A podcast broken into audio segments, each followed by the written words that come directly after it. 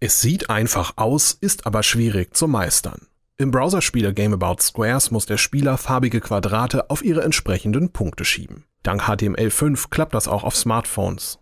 Mit jedem Mausklick wandert ein Quadrat einen Schritt in seine Pfeilrichtung. Diese ändert es erst, wenn es auf einem Pfeil steht, der in eine andere Richtung zeigt. Die ersten Level sind kinderleicht, aber bald muss man tricksen und Quadrate mit anderen auf die richtige Spur schubsen. Spätestens ab der Hälfte der 35 Level hat man ordentlich zu knabbern. Im geradezu poetisch gestalteten Sidescroller Forsaken steuert der Spieler einen kleinen Bewohner auf dem Weg zu seinem Dorf, das er vor der wachsenden Korruption schützen möchte.